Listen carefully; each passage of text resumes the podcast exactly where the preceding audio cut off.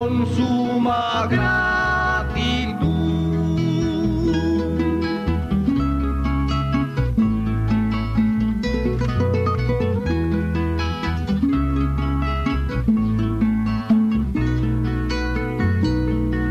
Te alabaré, te adoraré mientras viva, Señor. Te alabaré, te adoraré noche y día, mi Dios. Solo a ti te pertenece y quiero hacer tu santa voluntad. Te alabaré, te adoraré mientras viva, Señor. Te alabaré, te adoraré noche y día, mi Dios. Recibe la alabanza que mi alma te da con suma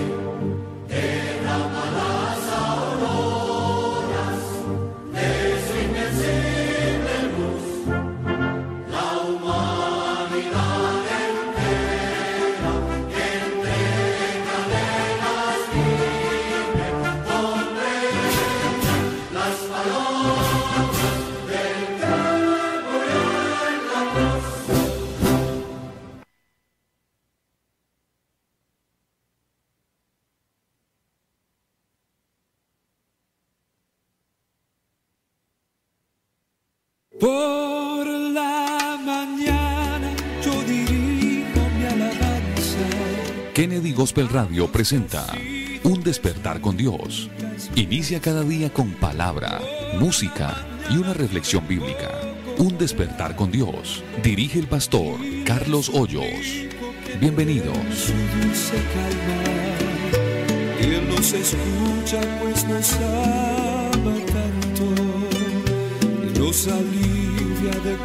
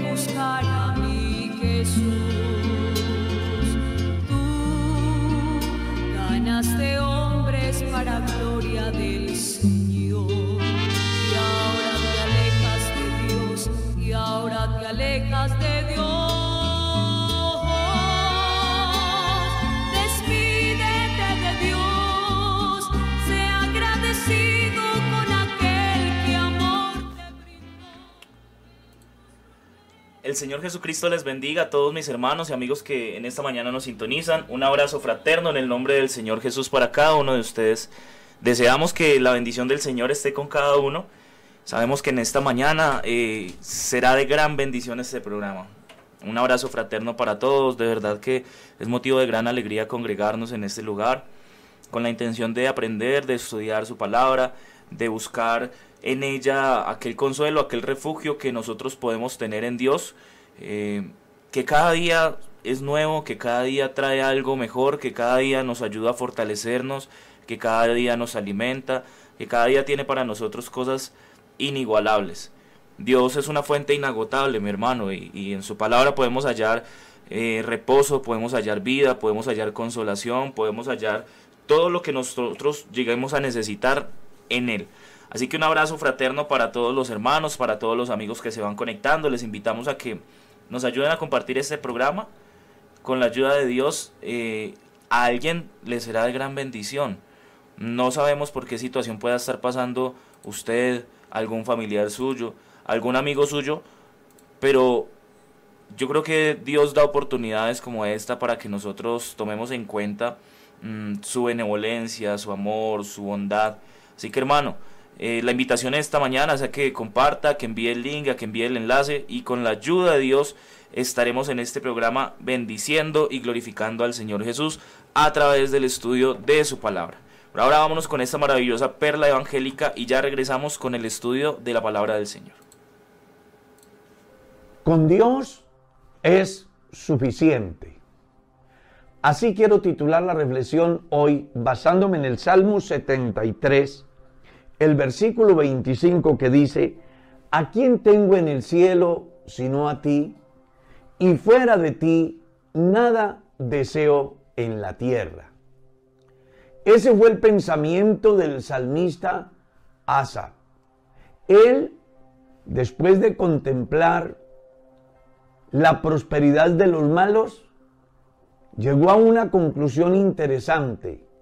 Al final, ellos están al borde del precipicio y no les va a servir absolutamente de nada la fama ni los bienes que poseen. Él llega entonces a una conclusión interesante. Puede faltarme todo. Puedo tener cualquier cantidad de adversidades. Pero si tengo a Dios, con Él me basta. Y es que tenía razón. El mismo Josué se armó del mismo pensamiento antes de partir, cuando reúne al pueblo y les hace saber acerca del Dios a quienes ellos han servido durante la peregrinación y el tiempo que llevan en la tierra prometida. Y hace una comparación interesante diciendo, que al otro lado del río hay dioses como a este lado, pero simplemente son ídolos. Y también concluye diciendo que a él cuanto le interesa, independientemente de la decisión que tome el pueblo, es el único y verdadero Dios. De tal manera dice, buscad vosotros a dioses a quien sirváis pero lo que sí es claro es que yo y mi casa serviremos a Jehová. Es que cuando los mortales tenemos a Dios, con Él es suficiente. El hombre puede tener muchas cosas, pero si no tiene a Dios, le pasa lo que fue escrito en la carta a la Odisea. Son ciegos, miserables, pobres y desnudos a pesar de que creían que lo tenían todo, pero habían sacado a Dios de sus vidas. Hoy, ojalá que usted que escucha comprenda que Dios es más importante que los bienes materiales, que Dios es más importante que la fama, que Dios es más importante que los reconocimientos que nos puedan hacer la sociedad pues al final todo aquello es efímero, es pasajero.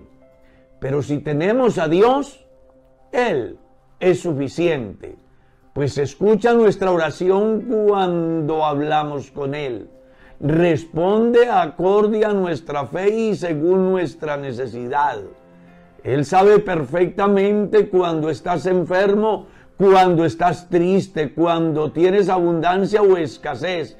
Y algo maravilloso es que Él nunca te va a abandonar. Por eso el salmista tenía razón cuando digo, ¿a quién tengo en el cielo sino a ti? Y fuera de ti nada deseo en la tierra. Para Él, Dios era su mayor tesoro, su mayor riqueza, su mayor bien. Y sería importante que hoy nos preguntásemos nosotros, ¿Dios para nosotros es todo? ¿Es el punto de partida? ¿Es la riqueza de nuestra vida? ¿Es todo lo que necesitamos? El salmista un día dijo, aunque mi padre y mi madre me dejaren, con todo Jehová me recogerá. Y en otro de sus salmos decía, Jehová es mi pastor y nada me faltará. Enseñando con ello que cuando el hombre tiene a Dios, puede faltar todas las cosas, pero con Dios lo tenemos todo.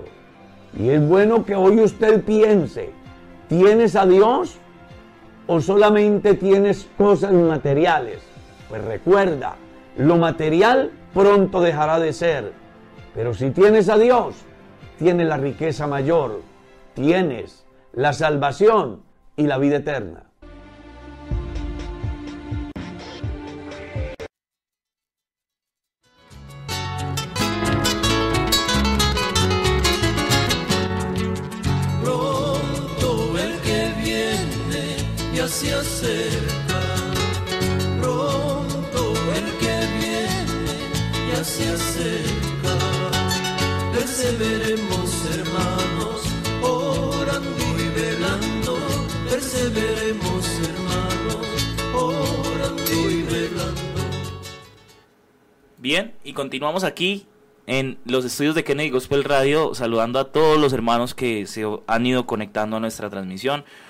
Un abrazo fraterno en el nombre del Señor Jesús para todos ustedes. Y vamos con nuestro estudio de la palabra del Señor. Estamos ubicados en el libro del Génesis, el capítulo 32. Vamos a leer hoy a partir del verso 22 hasta el verso 32. Dice la palabra del Señor.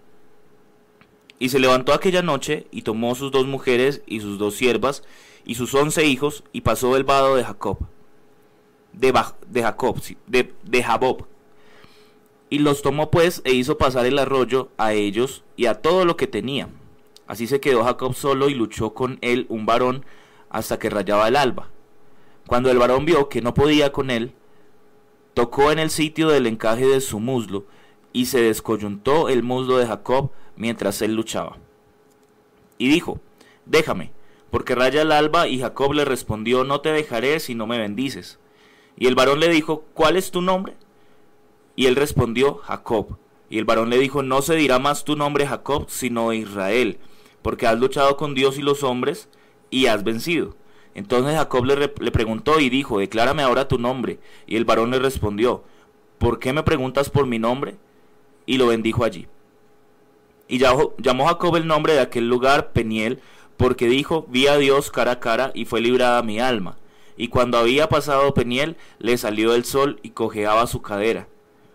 Por esto no comen los hijos de Israel hasta el día de hoy del tendón que se contrajo, el cual está en el encaje del muslo, porque tocó a Jacob en el sitio de su muslo, en el tendón que se contrajo. Y este pasaje es muy interesante. Venimos haciendo un estudio muy bonito de, cómo es la vida, de cómo ha sido el transcurrir de la vida de Jacob. Y él cómo ha tenido esas diferentes coyunturas en medio de las circunstancias que se van presentando, todo en razón a un comportamiento secuencial que él ha venido teniendo, que ha dado como resultado pues el mismo fin. Vamos a encontrar en la palabra que eh, a Jacob le ocurren muchas cosas muy similares todo el tiempo usted va a encontrar que desde el principio, desde que él nace, viene eh, tomando a su hermano por el calcañal del pie. En adelante va a ocurrir que, que se van a dar varias circunstancias en su familia y en razón al comportamiento de Jacob y a la, la forma en la que él percibe la vida, pues se va a ver envuelto en muchos líos, en muchos problemas. tales como que él tomó la primogenitura de su hermano, eh, aunque ya de antemano habían hecho un negocio, digamos que por las vías contrarias a las que debían ser, eh, engañó a su padre para que pudiera él tomarla. En adelante usted ve cómo le tocaba salir huyendo a, la casa de Labán, su tío, porque Esaú definitivamente estaba muy enojado y por ese hecho lo quería matar. Mm, y usted ve que en la casa de Labán tampoco es que cambie su comportamiento del todo, porque allí eh, se va a encontrar con unas problemáticas las cuales son el resultado de sus propias acciones. Mm, dijera el pastor Edgar en días pasados, para todo Jacob eh, hay un Labán. Y entonces usted va a ver cómo Labán, eh, en lugar de entregarle a la hija que Jacob amaba o que él quería, por la cual había trabajado, le entregó a, su primera hija, a su primogénita, y luego sí tuvo que trabajar nuevamente por Raquel y tuvo que trabajar nuevamente por todo lo que tenía en su casa. Pero Dios se ha encontrado nuevamente con Jacob, ha hecho un llamado a su vida a recapacitar y a volverse al lugar de donde había salido.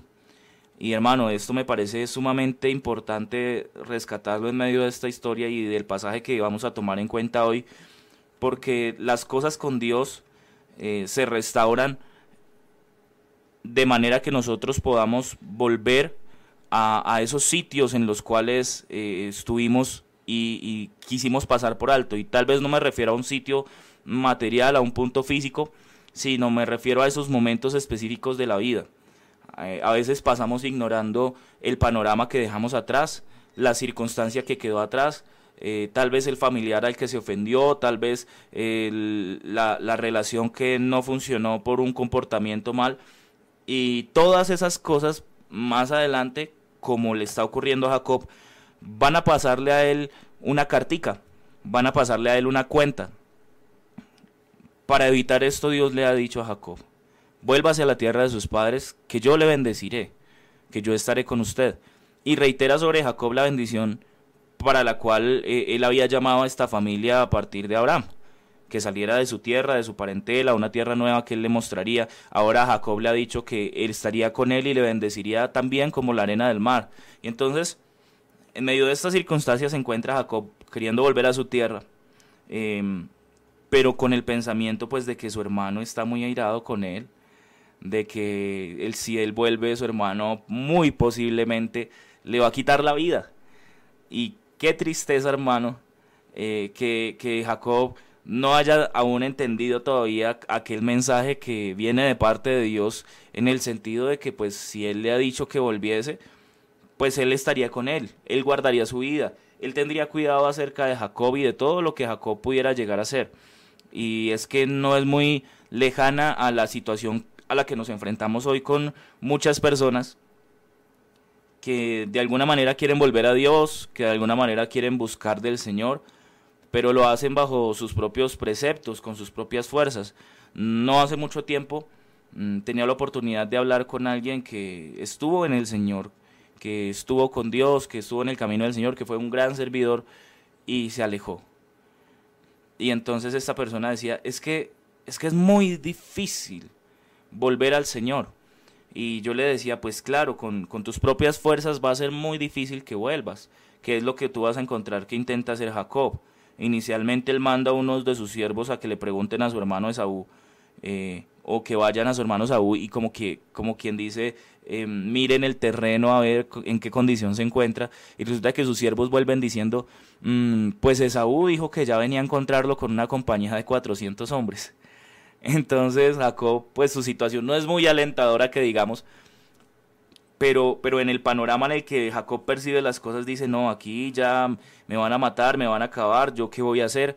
Y es entonces, cuando ya no queda nada más que hacer, que él busca la respuesta que debió, a la que debió ir desde el principio, y es que ora al Señor.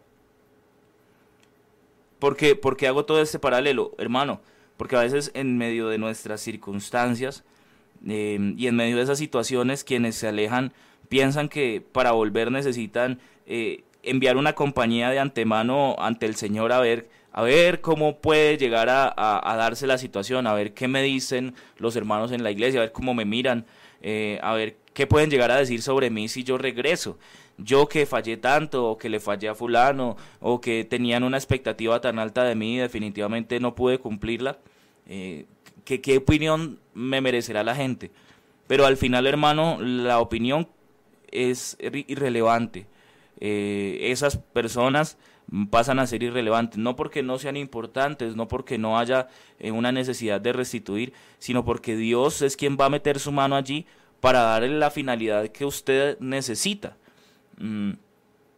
En medio de ese tipo de circunstancias es bueno reconocer que ante todas las cosas Dios va a estar allí, que esta palabra que Dios le ha dado a Jacob de volverse a su tierra y que él estaría con él y le bendeciría, aún es vivaz para todo aquel que quiere regresar al Señor.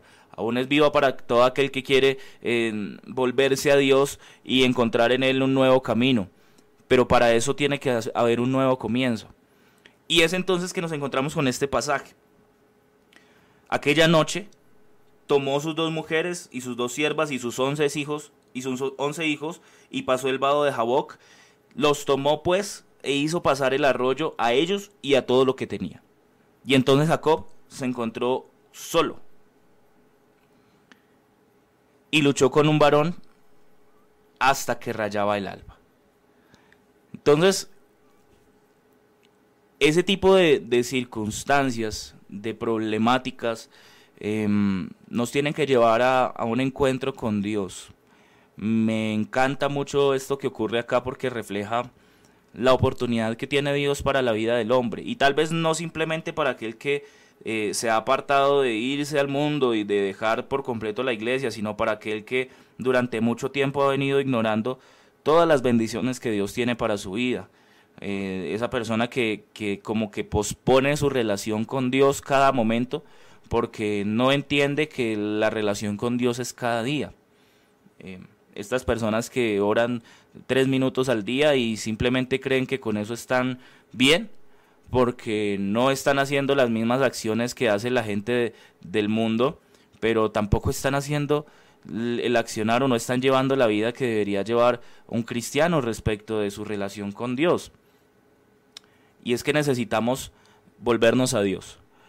Aquí Jacob tiene un encuentro personal, tiene una situación en la que se encuentra con Dios y, me encanta porque tú cada vez que veas esto en la Biblia, eh, que aparece muchas veces, vas a hallar cómo Dios mm, busca transformar la vida del hombre a partir de las experiencias que tiene con él, de modo que el hombre entienda el propósito que Dios tiene para su vida. Y a cada persona Dios le trata de una manera diferente. Tú vas a encontrar un Jonás reacio que quiso salir de su tierra no para cumplir el propósito para el cual Dios le había enviado, sino todo lo contrario. Se fue para el lado totalmente ajeno a donde Dios lo había enviado mientras que Dios lo había enviado a Nínive a que predicase su palabra, a que llevase un mensaje de salvación, tal vez un mensaje que, que sí traía juicio implícito, pero dentro de ese juicio traía eso tan bonito que él tiene el Señor y es misericordia. Y Jonás no, Jonás decidió irse para Tarsis, para un lugar totalmente contrario a donde Dios lo había enviado, y en medio del camino se halla con una situación como esta le tienen que echar al mar porque se ha enardecido las aguas y un gran pez le ha tragado. Y estando en el vientre de ese gran pez, Jonás ha tenido que recurrir a este Dios maravilloso que aún en las situaciones más adversas tiene misericordia. De allí ha salido y al final tuvo que cumplir el propósito para el cual Dios lo envió. ¿O qué me dice usted de Pablo? Que antes llamado Saulo de Tarso eh, iba llevando las cartas para apresar a aquellos cristianos y y siendo perseguidor de la iglesia, Dios se le ha cruzado por el camino y una luz le resplandeció de modo que le, tuvo, le tumbó de su cabalgadura a él y a los que con él iban. Y entonces escuchó una voz que le dice, Saulo, Saulo, ¿por qué me persigues? Y en medio de su angustia, en medio tal vez de su ignorancia, en medio de, del pensar que venía haciendo las cosas bien, la confrontación de Dios siempre causa intriga. ¿Quién eres, Señor? dijo Saulo y él tuvo que escuchar tal vez el mensaje mm, que rompe con ese yugo, que rompe con esa problemática que traía Saulo de creer que lo que venía haciendo estaba bien, que la forma en la que se, comportaba él era la correcta, que el celo que él guardaba como perseguidor era lo máximo. Ese mensaje que le dice yo soy Jesús, a quien tú persigues. Tal vez así alguien hoy Dios esté confrontando por su palabra y diciéndole, mira, es que yo soy Jesús al que tú ignoras. Yo soy Jesús el que te bendice todos los días, el que te sanó de aquella enfermedad y nunca quisiste dar las gracias, el que oró en medio de la situación familiar tuya, aquel que rescató a tu hijo de las drogas, aquel que libertó a tu familia y a tu esposo de esa eh, situación de infidelidad, aquel que hizo una obra gloriosa por ti. Bueno, ahora estoy confrontándote. Y, esta situación causa que, Saulo pierda la vista. Se haya confrontado y pierde la vista. Y, cuando Dios envía a Ananías para orar por él, tal vez no es como eh, tan del agrado de ir del profeta para, para, cumplir esta misión. Mm, pero al final Dios le restituye.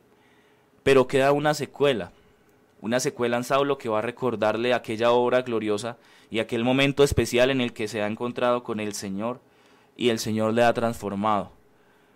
Es por eso que usted va a encontrar que en, pasajes más adelante Saulo eh, tiene alguna situación en sus ojos y por eso escribe la carta a los Gálatas, mirad con cuán grandes letras os escribo de mi propio puño, porque ya no veía muy bien, porque su visión se había deteriorado, porque había quedado una secuela de aquel encuentro meramente para recordarle aquella obra que Dios había hecho para transformarle. Ese era el aguijón de su carne, el cual él decía que había pedido tres veces y que el Señor le había dicho, bástate mi gracia, porque mi poder se perfecciona en tu debilidad. Este, este pasaje nos deja como enseñanza eh, aquellas circunstancias en las que nos vemos enfrentados a, a cambiar, a definitivamente tomar otro rumbo. Pero para eso necesitamos tener ese encuentro con el Señor y que el Señor haga una obra especial que nos enseñe el propósito que Él tiene para nosotros. Y acá en este caso, Jacob estaba con el varón y el varón al ver que Jacob no le dejaba le ha tocado el muslo, le ha, descoyuntado la cadera y, esto deja en Jacob una secuela. Pero Jacob se da cuenta de, de su fragilidad, de su humanidad. Dios es tan bueno, hermano, que eh, tuvo de él misericordia y tan solo le tocó.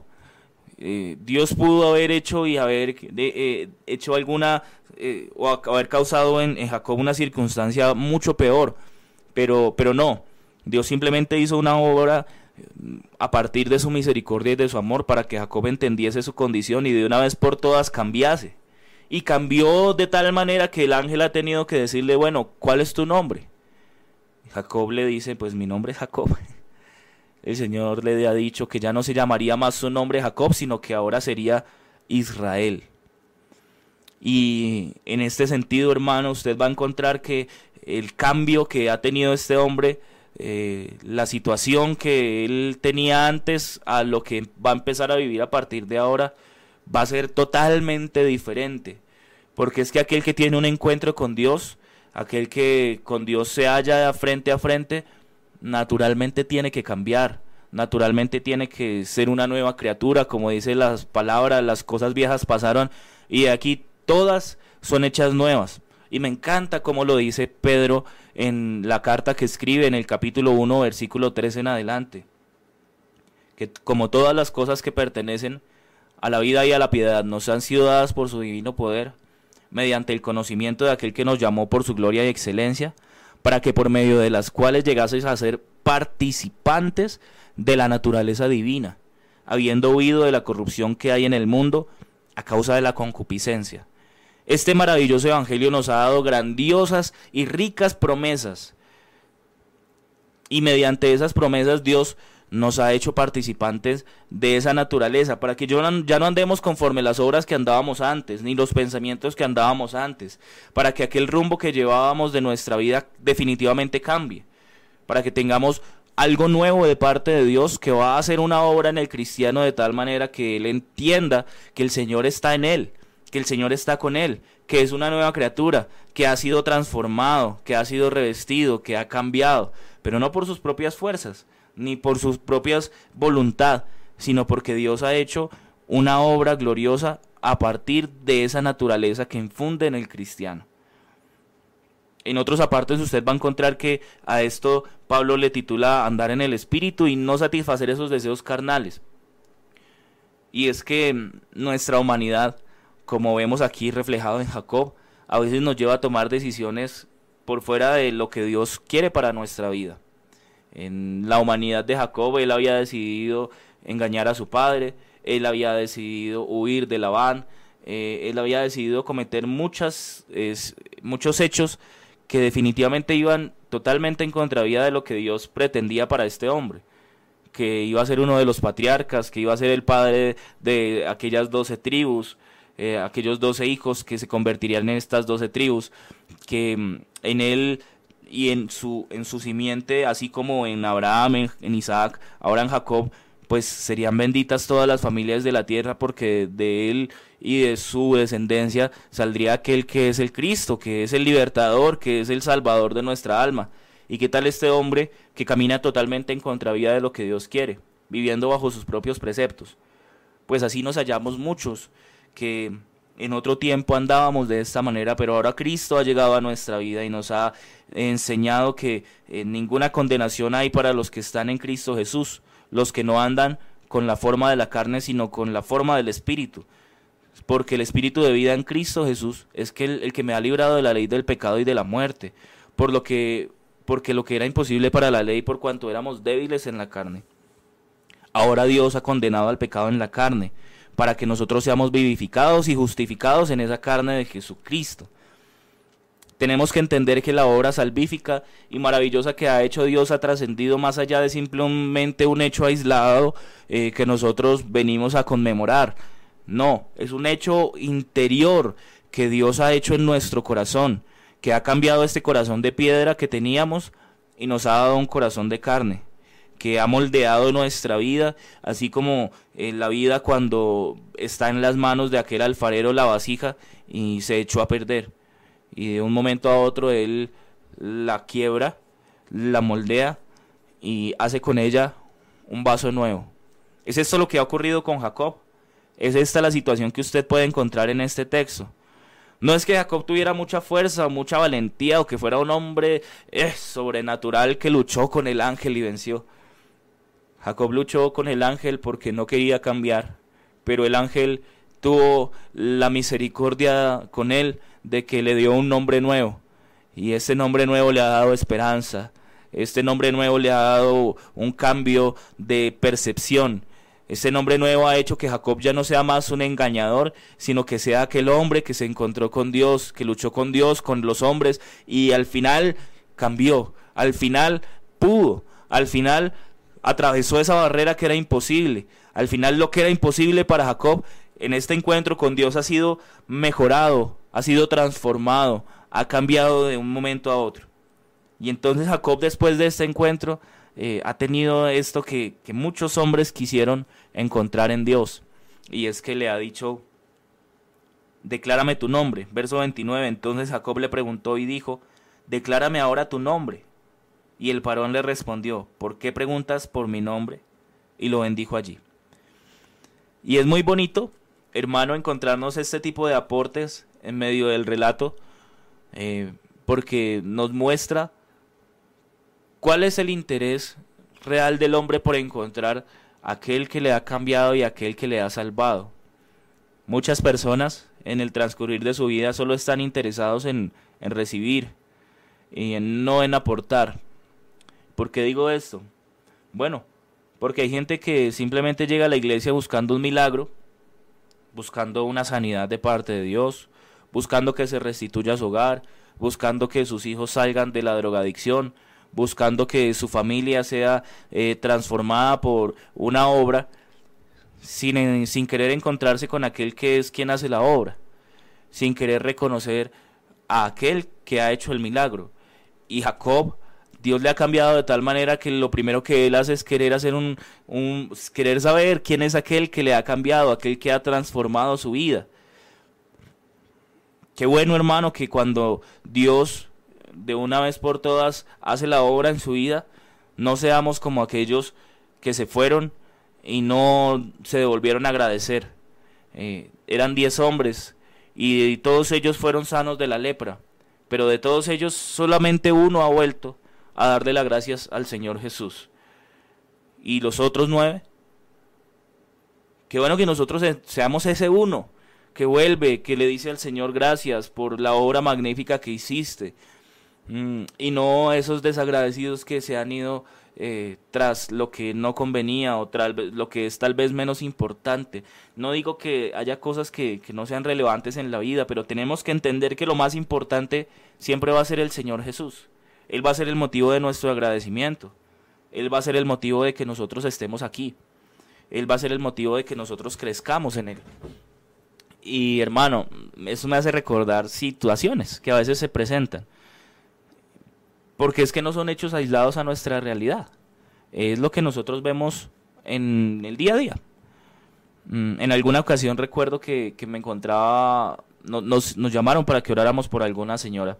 Ella tenía un cáncer y y oramos. Fuimos, le dijimos, le predicamos el Evangelio, eh, le hablamos del Señor Jesús y, le hablamos de, de, que Él podía orar en medio de su situación.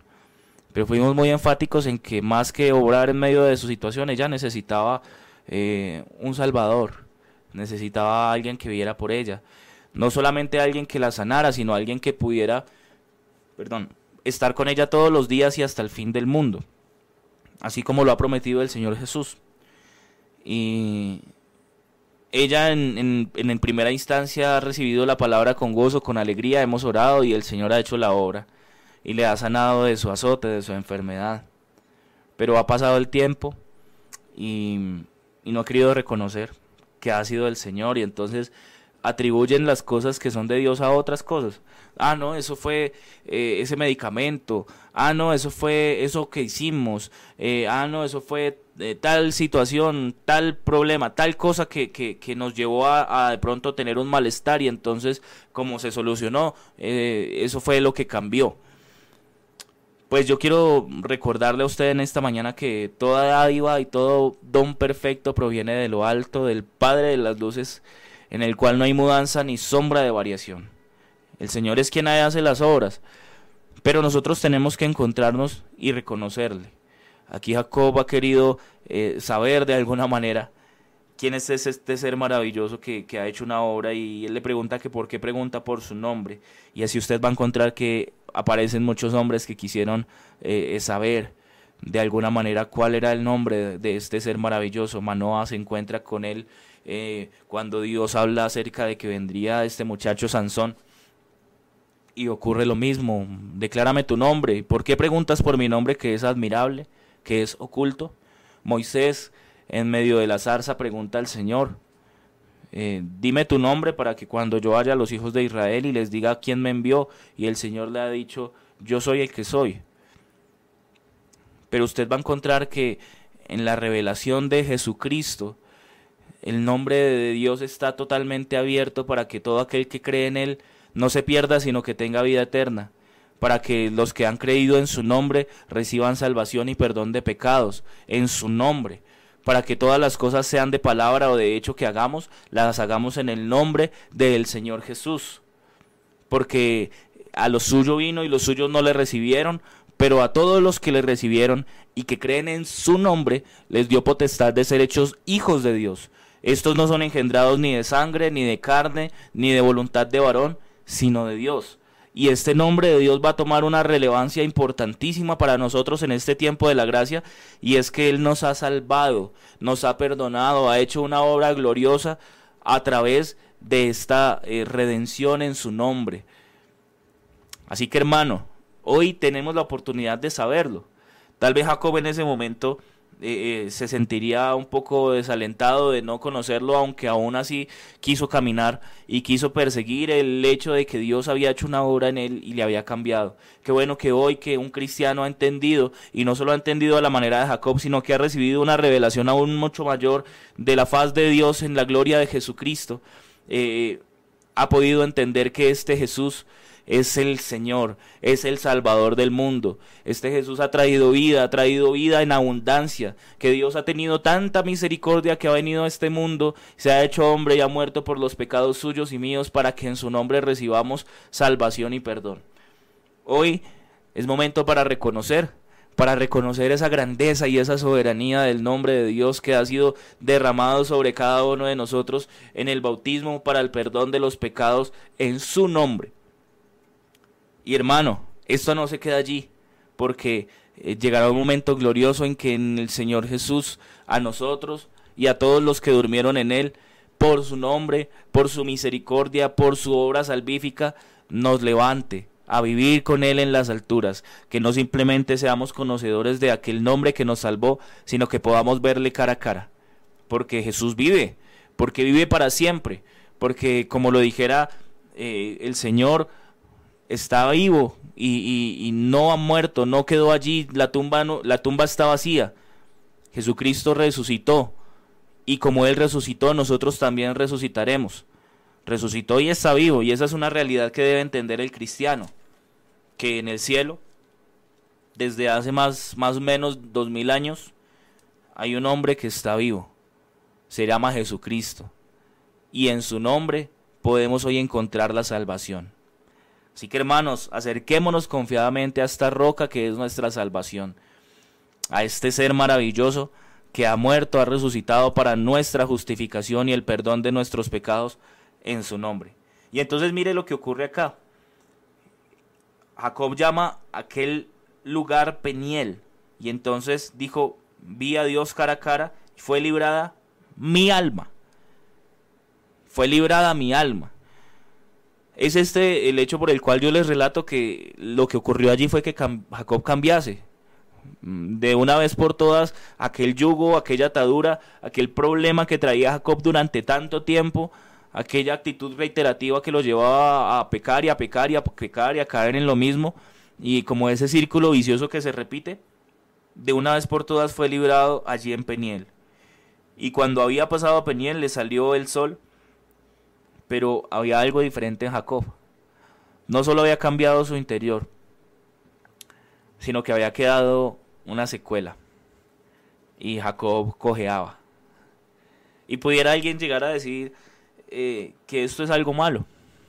Pero de estas cosas que le quedan al hombre, eh, me parece a mí que son de esos recordatorios hermosos que plasma Dios en nuestra vida. A Jacob le ha quedado esta situación y yo creo que eh, al llegar a encontrarse con sus esposas, ellas tal vez le preguntaron qué te pasó, te caíste, te lastimaste, eh, con qué fiera te encontraste, mm, por, por qué despeñadero rodaste, qué sé yo. Pero Jacob ha tenido una experiencia mucho más gloriosa que eso.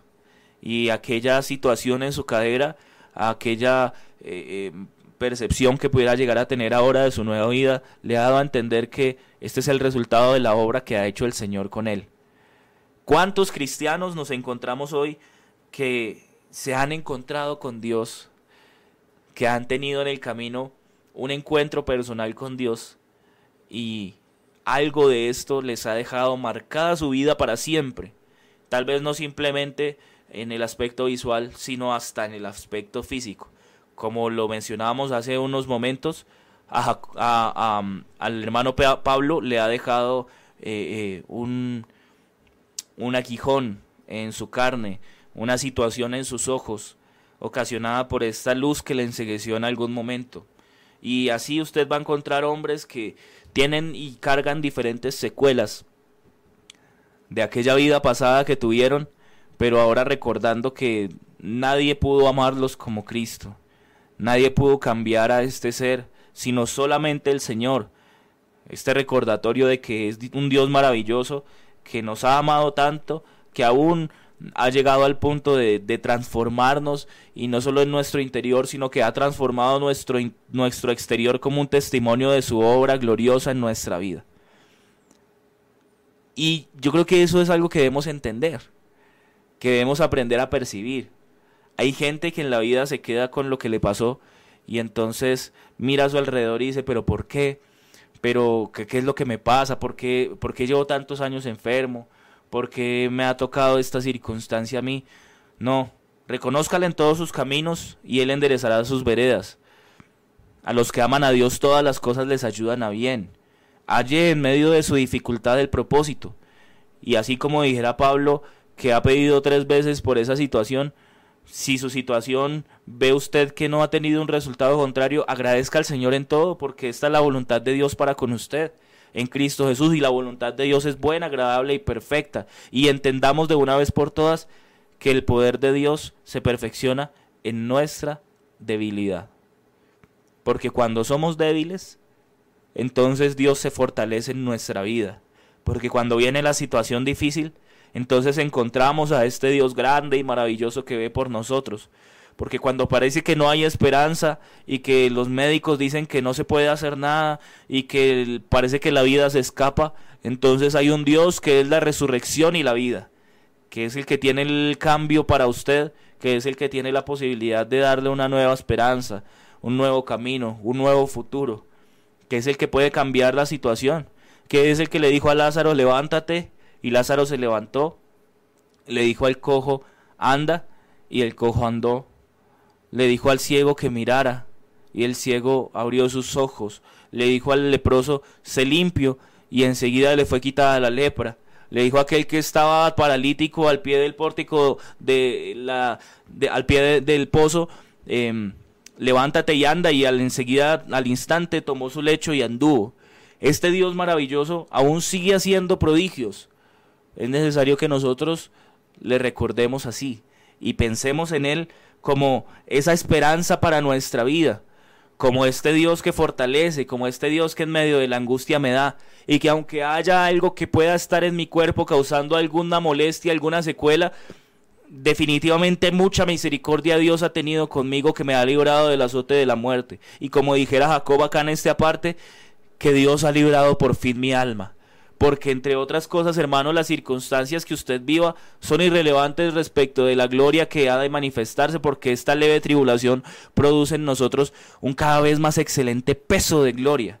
Porque las aflicciones del tiempo presente no son comparables a la gloria venidera que por esta situación entonces nosotros concluimos que somos más que vencedores por medio de aquel que nos amó. Y entonces cuando entiende eso, hace lo de Pablo. Se da cuenta de que ni la muerte, ni la vida, ni ángeles, ni principados, ni potestades, ni lo presente, ni lo porvenir, ni lo alto, ni lo profundo, ni ninguna cosa creada podrá separarle del amor de Dios que es en Cristo Jesús. Nada nos separará, hermano, no crea que la adversidad tiene algún poder sobre el cristiano, o que la enfermedad, o que la desazón, o que el dolor, o que aquel sufrimiento.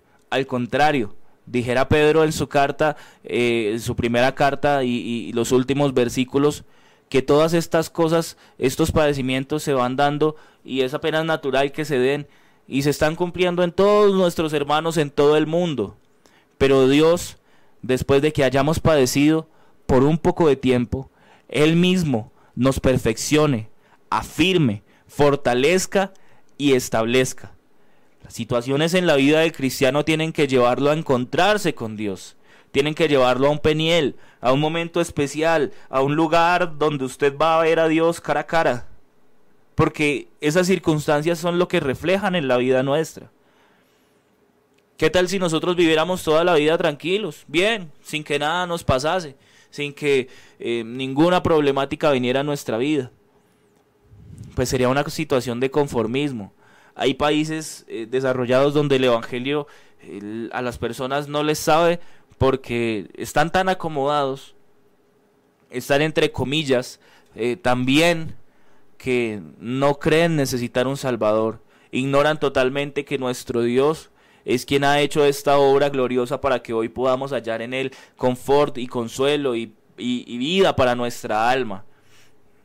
Qué bueno hermano que hoy cualquiera que sea nuestra situación, buena, mala, regular, podamos entregar en Dios esa esperanza, podamos hallar en Él esa fortaleza, podamos encontrar en Él este peniel maravilloso donde nos encontramos con Dios cara a cara y de una vez por todas cambiamos, de una vez por todas le entregamos nuestra vida, de una vez por todas dejamos de ser ese, Pablo, ese Saulo que representaba a alguien inflado, engrandecido, lo que, lo, que, lo que significaba Saulo, y ahora nos convertimos en ese Pablo, en ese pequeño, que lo único que hace es darle gloria a Dios, que lo único que hace es reconocer que es Dios. Y entonces cuando la gente pregunte, ¿y tú por qué eres así? ¿Y a ti por qué te pasó eso? ¿Y tú por qué aunque eres cristiano tienes esa situación? ¿Y tú por qué aunque eres cristiano eh, tienes esa enfermedad? Puedas tú levantar la cabeza y decir, es que yo me encontré con Dios cara a cara y Él libró mi alma.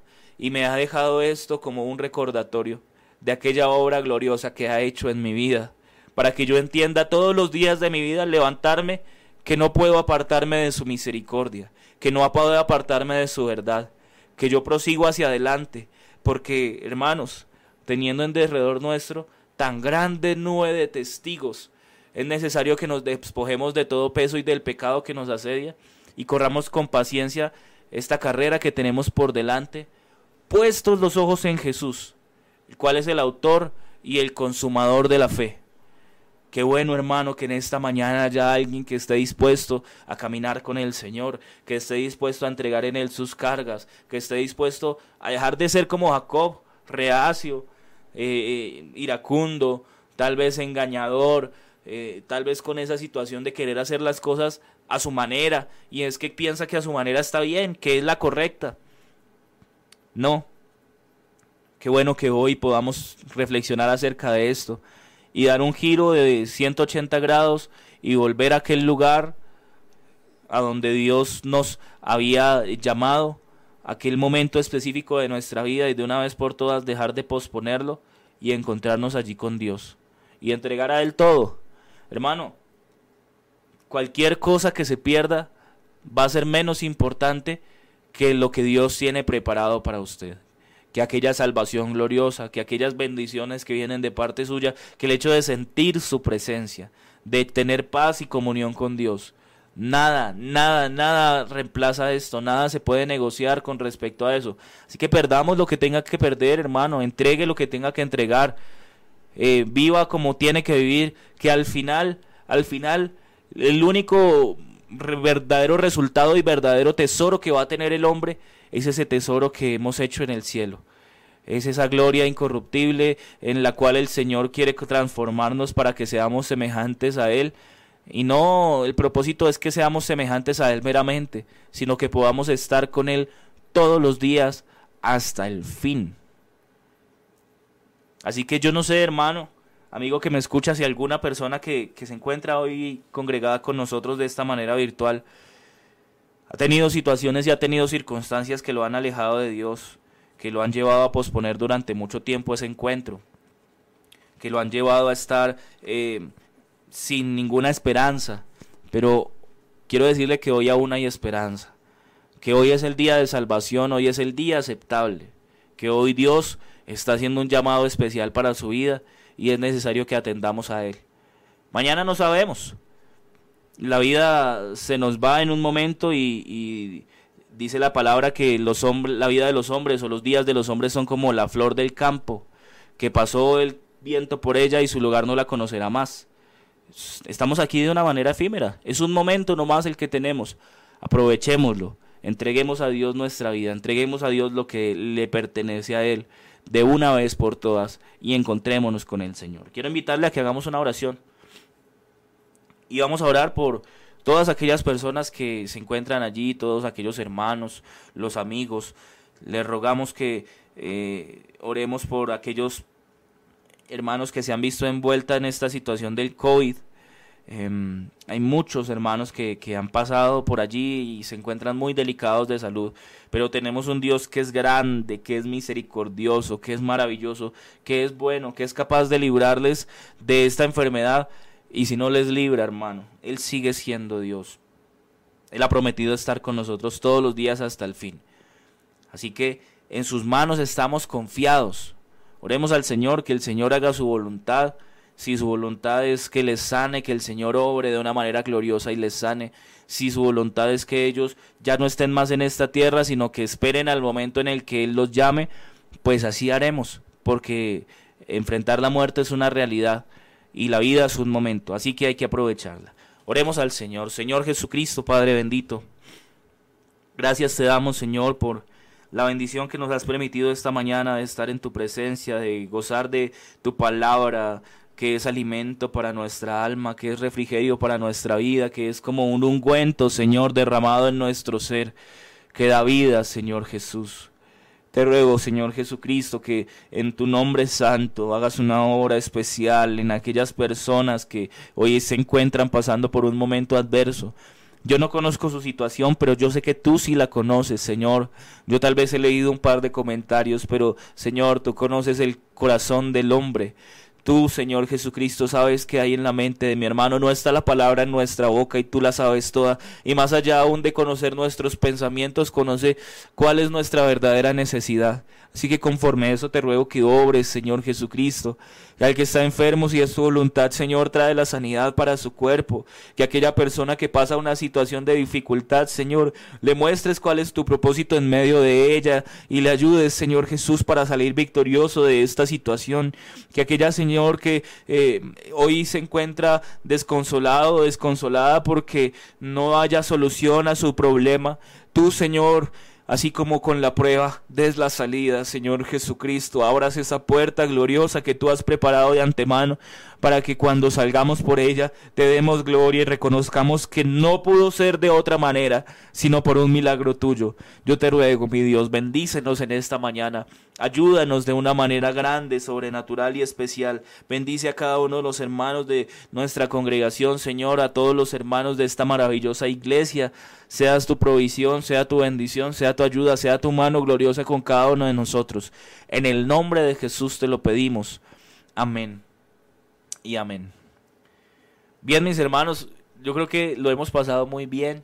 Con la ayuda del Señor, eh, hoy tendremos varios programas, así que estén ahí conectaditos con Kennedy Gospel Radio. En la tarde viene el programa Tu Salud eh, y viene el programa A la Hora del Té. Así que todos muy pendientes de la franja de Kennedy Gospel Radio. Y en la noche tendremos un maravilloso culto dirigido por el Comité de Profesionales. Este comité eh, hace un programa especial, el cual se llama Un Café con Jesús. Así que hermanos, todos, todos, todos cordialmente invitados eh, a venir, a congregarnos, a asistir. Si es posible, traiga un amigo. Mm, es un programa direccionado al evangelismo, así que mm, en este proyecto Usted puede traer un amigo, puede traer una persona que escuche la palabra del Señor, que escuche un mensaje de parte de Dios. Eh, les estaremos entregando a la entrada un detalle muy especial. Y quienes no puedan venir hasta este lugar, mm, pues conéctese con nosotros a través de los medios, Kennedy Gospel Radio, Kennedy Gospel TV, en YouTube, en Facebook, Kennedy Gospel Radio. Así que, hermanos, palabra hay con la ayuda del Señor también estaremos mañana en nuestras escuelas dominicales a las 8 y 10 de la mañana nuestro maravilloso culto a las 4 de la tarde. Y si Dios lo permite, el lunes nuevamente estaremos aquí en un despertar con Dios. Un abrazo para todos, que el Señor Jesucristo les bendiga, que tengan un excelente día lleno de la misericordia y el gran amor de nuestro Señor. Pronto el que viene ya se perseveremos hermanos, orando y velando perseveremos hermanos, orando y velando.